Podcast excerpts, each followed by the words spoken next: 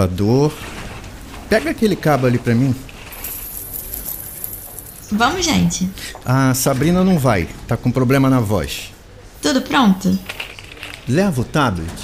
Sim, ah, não sei. É, também, né? Depende de onde você vai. Eu fui pro Nordeste, eu não tinha, eu não levei tênis. Eu fui de chinelo, fiz a viagem inteira de chinelo, porque eu ia viajar muito pela praia, é, era calor, eu tava, né? Eu era bem bicho grilo, não tinha dinheiro, não tinha nada. Eu Falei, velho, eu tinha 20 reais por dia para gastar, pra você ter uma ideia. Hum, Era 5 reais pro café da manhã, 10 para almoço e 5 na janta, assim. E só, não pagava para dormir, não ficava em hotel, só dormia de graça, né? Na casa das pessoas ou na barraca. Então, cada viagem é uma viagem. Tá fazendo frio, né? Tô levando um casaco. Eu morro de frio. Agora, na viagem pela América Latina, eu já fiz. Tava preparado para neve, tava, pô, eu vou, vou pegar a Cordilheira dos Andes, eu não posso ir brincar, não vou lá brincar, eu vou lá para sobreviver, né? Então eu tenho que estar preparado, senão eu morro. Então, a gente tem que saber para onde a gente vai e pesquisar clima, pesquisar as, as subidas, os trechos, como é que vão ser, né? e se preparar para isso. Tá vendo? O Beto se preparou até pra neve. Calma, Cristal, a gente só vai para as cordilheiras na imaginação e na fé. Fé Latina, livro de Beto Ambrosio. Hum. Um diário de viagem. Viagem não, cicloviagem. Vambora nesse pedal pela América Latina? Seguindo o mapa, pode-se dizer assim, contido nas entrelinhas das escritas do nosso convidado de hoje, Beto Ambrosio. Toca a vinheta aí. Liberdade, movimento, bicicleta é instrumento. Hum, tá animado, hein? Bicicleta e Companhia.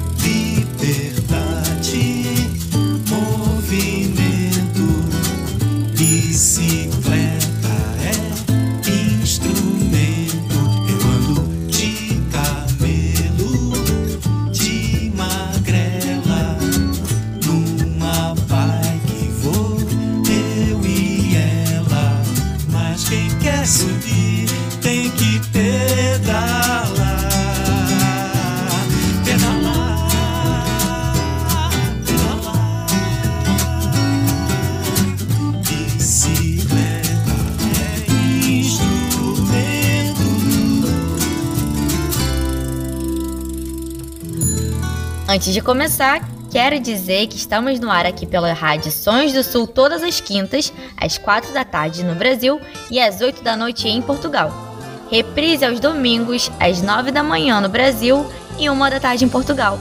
Nós estamos também no Facebook barra Bicicleta Companhia e no Instagram, arroba Bicicleta Companhia. Esse é um projeto de produção de mídia sonora pela mobilidade sustentável e a humanização das cidades a partir da bicicleta. Conta com a colaboração voluntária de estudantes de comunicação da UF, Universidade Federal Fluminense, que fica em Niterói, no estado do Rio de Janeiro, aqui no Brasil. Reprise aos domingos, às 9 da manhã no Brasil e 1 da tarde em Portugal. Nós estamos também no facebook.com barra bicicleta e companhia e no Instagram, arroba bicicleta e companhia.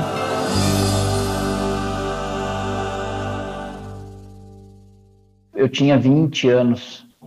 Queria poder sair, né, do Brasil, fazer uma viagem de, de anos, assim, uma coisa que cruzasse fronteiras, né, não só limites aí de municípios ou divisa de estado.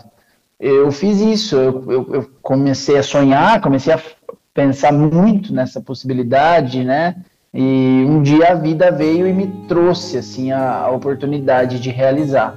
Então começa tudo por aí, assim. Sabe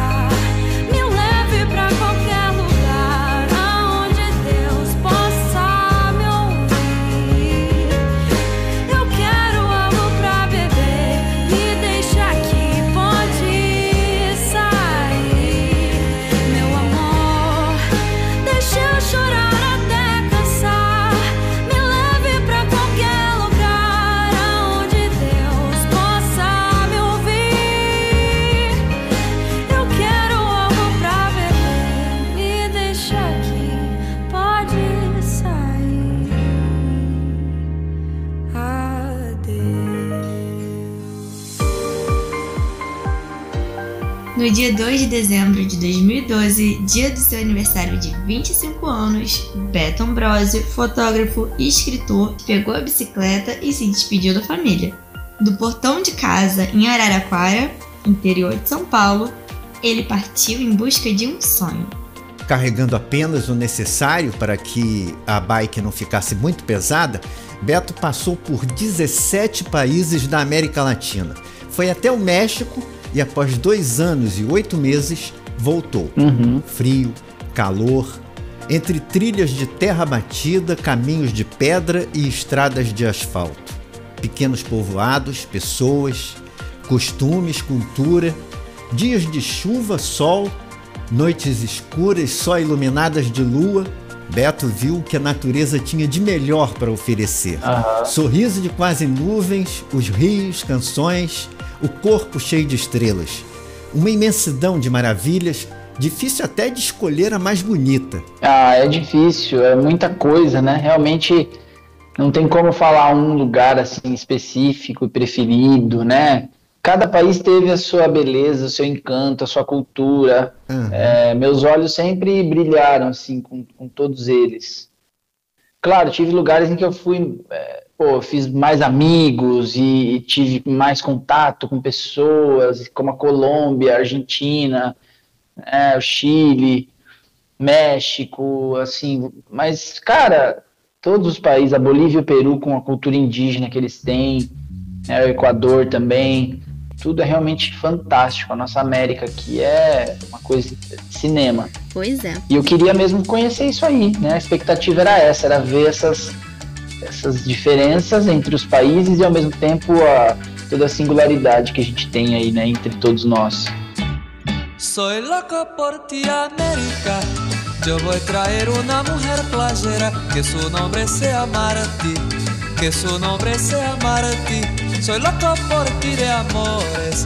Tenga como colores la espuma blanca de Latinoamérica y el cielo como bandera, y el cielo como bandera. Soy loco por ti, América. Soy loco por ti de amores. Soy loco por ti, América. Soy loco por ti de amores. E mesmo conhecendo pessoas pelo caminho, a companheira de todas as horas foi aquela que o Beto Ambrosio se acostumou desde os 11 anos de idade, a bicicleta. Eu comecei a usar a bicicleta como meio de transporte com 11 anos, para ir para a escola de bike. Né? Eu gostava de ter minha, minha liberdade, eu não gostava de ficar esperando meu pai me levar para a escola, minha mãe. Eu queria ter né, minha, minha liberdade de poder falar tchau, tô indo. Né? Então começa aí. E aí eu passava, às vezes, o dia inteiro fora, ficava na cidade, lá no clube, tudo, tudo eu fazia de bicicleta. Beto, dessa época de você menino até hoje, o crescimento das cidades de uma maneira desordenada acabou por diminuir os espaços para as bicicletas. O meio urbano ficou perigoso e hostil ao ciclista. Mas, de uns tempos para cá, o cicloativismo, a preocupação com o meio ambiente e até a necessidade de arranjar um meio mais fácil de furar os congestionamentos estão trazendo de volta a bicicleta. Graças a Deus, porque as pessoas indo de bicicleta, elas estão jogando serotonina no sangue, o trânsito melhora, tudo melhora, né? E sem falar na questão da, da integração que a gente tem com a própria cidade, né? Eu morei em São Paulo, capital também, depois que eu viajei, e eu preferia mil vezes fazer tudo de bicicleta, porque eu chegava mais rápido do que se eu fosse de ônibus, metrô e tal. E eu conhecia muito melhor a cidade. Eu tava, quando a gente está de bike, a gente está ligado na cidade, a gente está atento às, a todos os, os detalhes, as ruas, a gente sabe se locomover, a gente acaba decorando os caminhos, a gente se situa melhor, né? A gente vê as coisas da cidade, né? Hum, Então, além de tudo que a bicicleta traz de melhoria para a cidade, ela traz melhorias para a gente também em relação à cidade e em relação a nós mesmos, a questão do, do bem-estar, né? É só coisa boa. Beto, o seu pai, Roberto Ambrosio, também pedalava muito. Vocês chegaram até a fazer algumas viagens Aham. eh, de bicicleta pelo Nordeste. Conseguir apoio da família para fazer essa cicloviagem pela América Latina foi fácil, né? assim, no primeiro momento, quando eu contei para minha mãe, né, pro meu pai, é, minha mãe falou que ah, que você vai voltar perdido quando você voltar dessa viagem, é, né, você não vai arrumar emprego e tal. E ela estava certa, né? Voltei perdido e sem emprego. Mas eu estava realizando o maior sonho da minha vida, né? Então, assim, foi só um momento ali, ela falou isso, no dia seguinte ela já estava adorando, assim. Ela saiu contando para as amigas dela lá que, que eu ia fazer essa viagem, todo mundo achou o máximo. Aí ela já começou a amolecer o coração. E ela sempre me apoiou, assim, graças a Deus. Eu conheço o medo de ir embora. O futuro agarra sua mão. Será que é o trem que passou? Ou passou quem fica na estação? E nada que interessa se pode guardar. De algum jeito vai passar. E você, mesmo com o apoio da família, nunca teve nenhuma espécie de receio de fazer uma viagem tão longa e ficar tanto tempo fora de casa? Não, eu sempre tive plena convicção de que eu estava fazendo a coisa certa, de que eu deveria estar tá fazendo exatamente aquilo, uhum. né? Eu, eu nunca pensei em voltar, nunca pensei em desistir, eu amava viver aquilo. Então foi sempre para frente assim, sempre para frente. Receio nem mesmo do que poderia encontrar no caminho? Olha, Marcelo, sinceramente eu não. Eu pergunto porque, infelizmente, a gente tem visto tanta coisa ruim acontecendo. Não passava muito isso pela minha cabeça, não. O que alguém vai querer fazer com cara de bicicleta, sabe? Então eu até brinco que talvez eu tenha encontrado pessoas ruins e essas pessoas me viram com uma bicicleta, elas me entregaram o lado bom delas, né? E eu acredito até que se eu passasse por uma por uma quadrilha de narcotraficante lá na Colômbia, se eu, se eu cruzo com os caras, eu acredito que os caras iam dar tiro pro alto e falar, vai, boa viagem, vai com Deus, sabe assim? Porque, cara, de bike, cara, as pessoas querem mais é te ajudar, né? É claro, não dá para generalizar, pô, a gente sabe o mundo que a gente vive, né? Tô falando da forma como eu pensava, né? É mais difícil alguém querer te roubar quando está numa bicicleta toda carregada com bandeira, com uma mochila, uma bicicleta que já é todo um trambolho. Minha bicicleta não era uma bicicleta cara, não tinha nada ali de valor. Então, assim, por que, que o cara vai querer me roubar, né? Em uma das edições do Bicicleta e Companhia, nós entrevistamos a Raíssa Amaral, uma cicloviajante. Ela falou sobre a solidariedade das pessoas pelo caminho. Você acha que essa viagem fez você ver o mundo e as pessoas de uma maneira muito especial? É, isso sem dúvidas, né? Eu, eu recebi tanta ajuda das pessoas, eu, eu fiquei na casa de pessoas tão simples, tão maravilhosas e que deram tudo que elas tinham, assim é, conheci gente de todas as classes sociais, mas principalmente as pessoas mais simples foram as que eu mais tive contato e eu vi o quanto elas são incríveis, né? Então, assim, acho que em relação a essa questão da humanidade, né, a questão de olhar para as pessoas de outra maneira, talvez isso tenha mudado bastante, sabe? Hum. Acho que essa viagem me transformou nesse sentido, de tentar olhar para os outros e tentar julgar menos, né, tentar entender que todo mundo é igual e trouxe também essa, esse olhar para dentro, né? Eu tinha muito tempo sozinho, muito tempo pedalando sozinho, então eu tive que lidar comigo mesmo. Né? Essa viagem despertou assim essa coisa de conhecer, né? De entender quem que eu sou, o que que eu sinto, por que que eu sinto o que eu sinto, por que que a gente é tão complexo, né? O ser humano é tão complexo. Então, né, nesse sentido, assim, eu acho que essa viagem mudou isso em mim, sabe? E você fez todo o trajeto de bicicleta? Então, na verdade, eu só não fui de bicicleta quando a bicicleta quebrou. Né? A bicicleta quebrava, eu tinha que pegar um ônibus ali, ou uma carona, até chegar numa, na próxima cidade ali para poder arrumar. Quando eu não conseguia arrumar sozinho, né? Então, assim, rolaram algumas caroninhas dessa, né? Nesse sentido de ferrou tudo, preciso de ajuda. Peguei um avião, obviamente, para ir para Cuba, um avião para sair de Cuba e voltar para América do Sul aqui, né? A Venezuela eu fiz toda de ônibus, então eu nem conto como um país que eu conheci, que eu só cruzei a Venezuela para poder voltar pedalando ali da fronteira com Roraima. Então, esses foram os trechos assim em que eu não pedalei, né? Fora isso foi tudo na magrela. Eu e ela.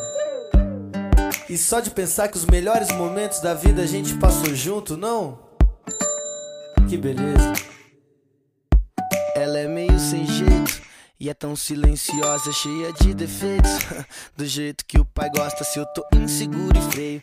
Ela assovia a rua inteira, olha. Carrego ela nos ombros e a gente tira onda, ainda nem tô pronto. Ela já ofereceu carona e se eu tomo um tomo, eu me machuco ela também se arranha.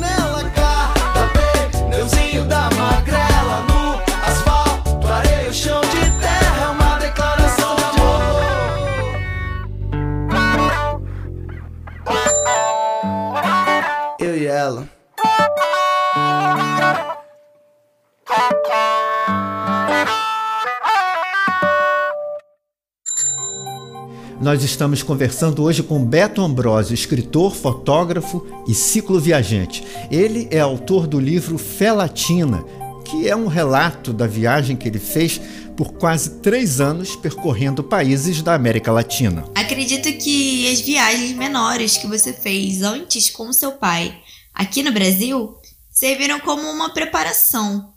Uhum. Para quem tá pensando em fazer uma viagem parecida com a sua, o que você recomenda? Olha, tem que ter, né, uma preparação, por menor que ela seja. Então, essas viagens que eu fiz foram uma forma de eu me preparar para essa grande viagem, mas não, eu não tinha certeza ainda de que eu ia fazer, porque eu não tinha nada, não tinha dinheiro, não tinha, não tinha nada para fazer essa grande viagem, né? Como eu falei, foi um, um acontecimento aí que rolou para que eu pudesse fazer. Sim. Mas no meu inconsciente já tinha essa certeza de que eu iria fazer, então eu falei, não, eu preciso viver essas duas viagens para entender como é que é. Elas foram muito importantes, né? Porque eu entendi a velocidade que eu devo ir, eu entendi a distância que eu aguento percorrer, eu entendi como é que eu devo me alimentar, É. como é que funciona o esquema para eu dormir, qual é o melhor horário para pedalar. Tudo isso é super importante, né? Então, assim, tem coisas que você só vai aprender na viagem mesmo, estando já na viagem. Mas antes da viagem é bom ter um pouco de informação e o preparo físico, né? De, é, gente treinar, né? Tem que treinar, tem que subir na bicicleta e pedalar. Eu falo que é legal sair para viajar quando você já, você já consegue fazer 100 quilômetros sem morrer, né? E além disso, é bom saber um pouquinho de mecânica, né? Cara, você acredita que eu não sabia fazer quase nada? Eu só sabia arrumar pneu. Eu fui muito porra louca mesmo, assim. Eu saí e falei, não, vai dar tudo certo, né? E aprendi ali como é que faz para trocar pneu, alguma coisinha de corrente, mas, cara, quebrou ali o, o câmbio, desregulou o câmbio, quebrou. Ali ferrou para mim. Aí eu já não sabia mais o que fazer.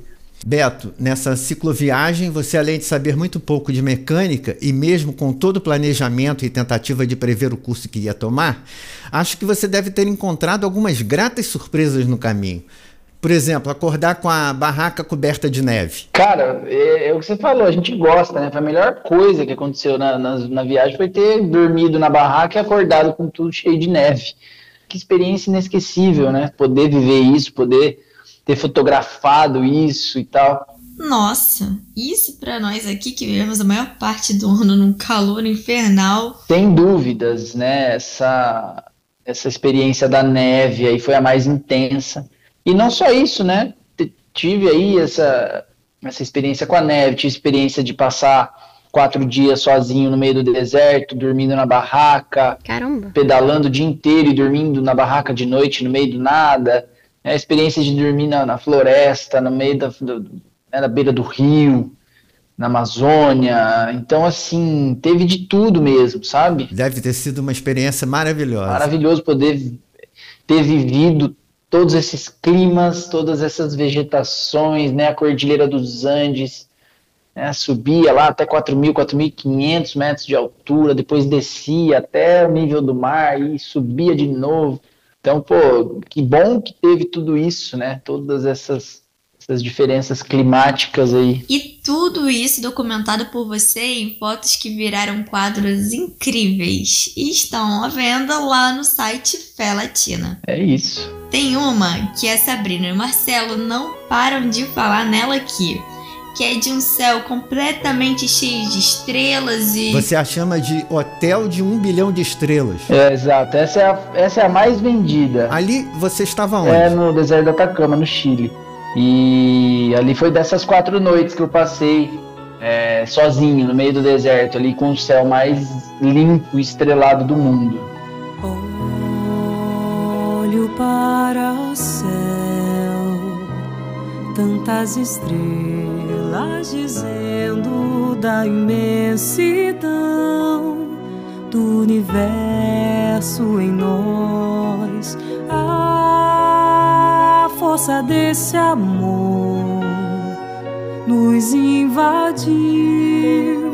Como ela veio a paz, toda a beleza de sentir que para sempre uma estrela vai dizer: Eu me coloco em tuas mãos para sentir todo o carinho que sonhei. Nós somos rainha e rei.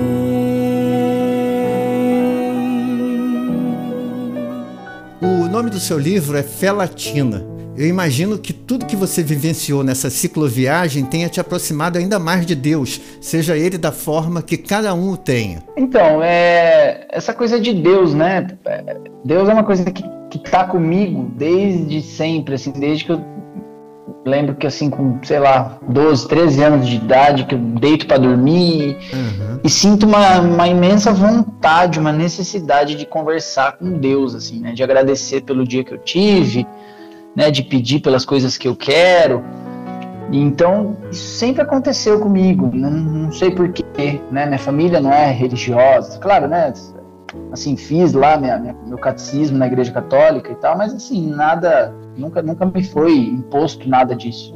Então, isso sempre esteve presente. E nessa viagem, eu fui com muita fé, né? Tanto que hoje meu livro se chama Fé Latina, cada vez mais, então, conversando com esse Deus, né? Me comunicando, e eu gosto de conversar mesmo, assim, conversar, falar, né, falo em voz alta, e sinto que, que existe algo que me escuta.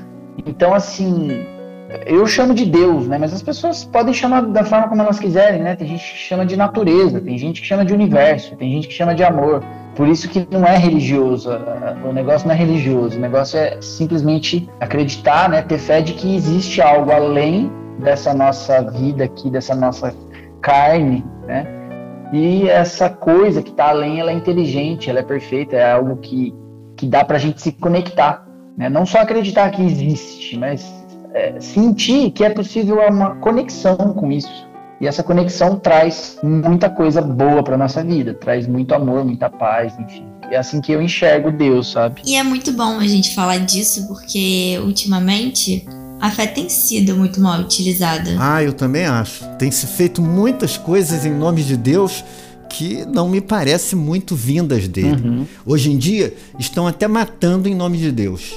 Eu não sei se é a mesma percepção sua, Beto, mas eu enxergo Deus como uma pessoa ou algo, como você disse, Exatamente. que a gente não consegue expressar, mas que a gente sabe que está ali do nosso lado, onde a gente vai.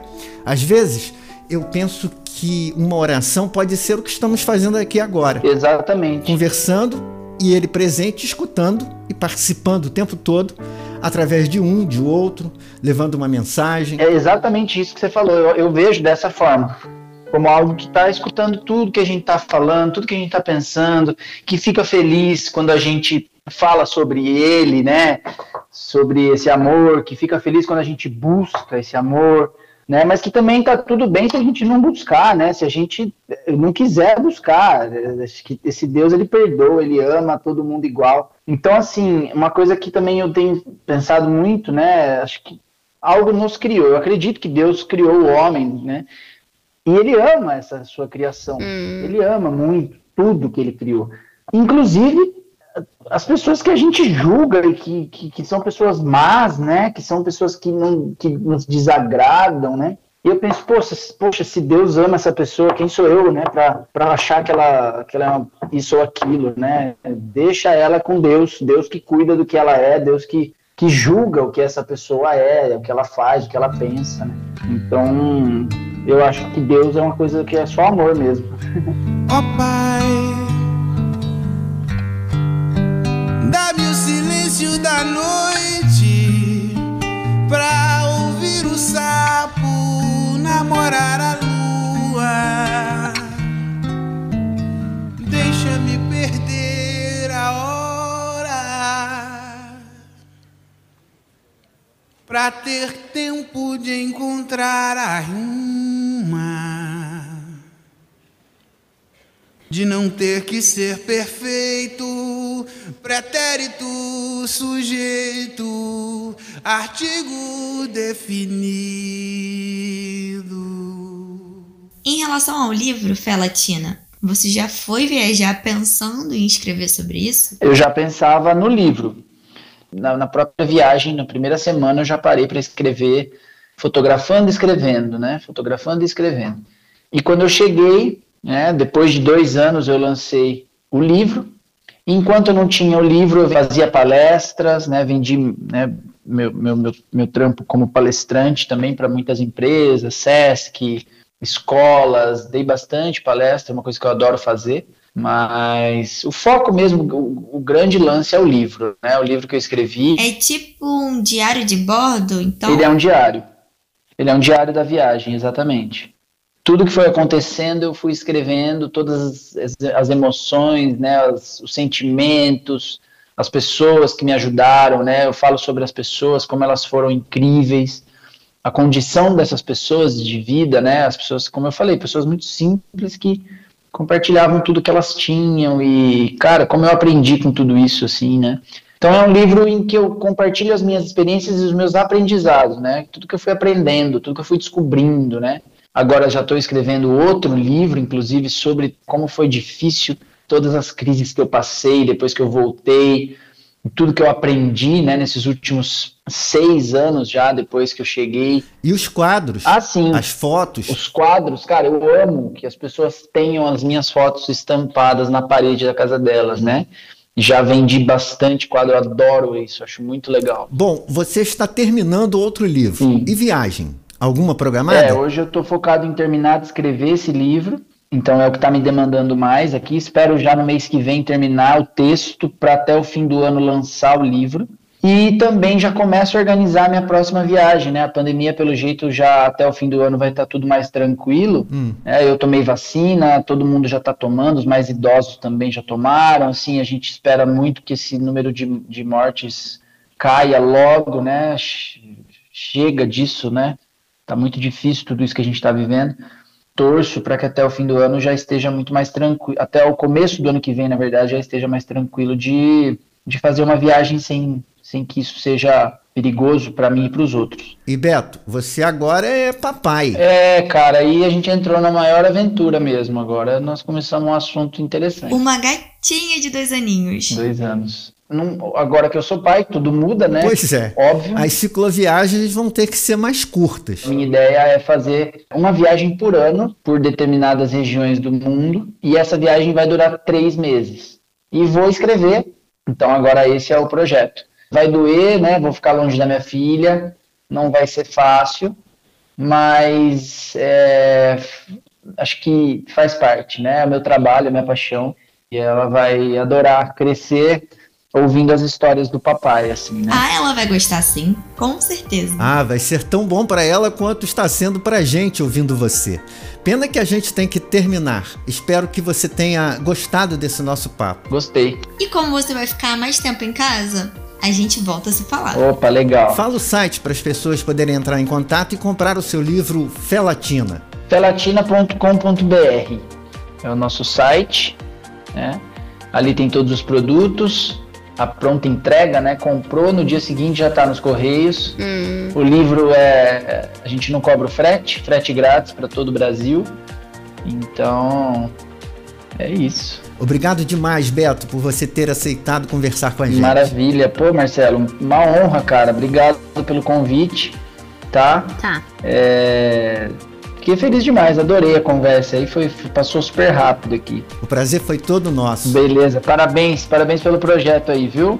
Continua aí divulgando tudo isso. Vamos continuar assim. Maravilha. Valeu, um abraço. Essa edição teve apresentação de Cristal Dança e Marcelo Santos. Produção de Cristal, Marcelo, Sabrina Teixeira e Aline Moraes. Sonorização de Marcelo Santos. O Bicicleta e Companhia é um projeto de produção de mídia sonora pela mobilidade sustentável e a humanização das cidades a partir da bicicleta. Tem a colaboração voluntária de estudantes de comunicação da UF, Universidade Federal Fluminense, com sede em Niterói, no Brasil. Nós estamos também nas redes sociais facebook.com barra bicicleta e companhia e no Instagram, arroba bicicleta e companhia.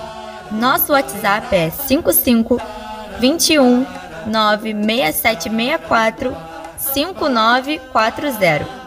Repetindo, código do Brasil 55, depois o 21, que é o código do estado do Rio de Janeiro, e o número 967 64 5940. Contamos com vocês na próxima edição, quinta-feira que vem, aqui pela Rádio Sons do Sul. Até lá. Até.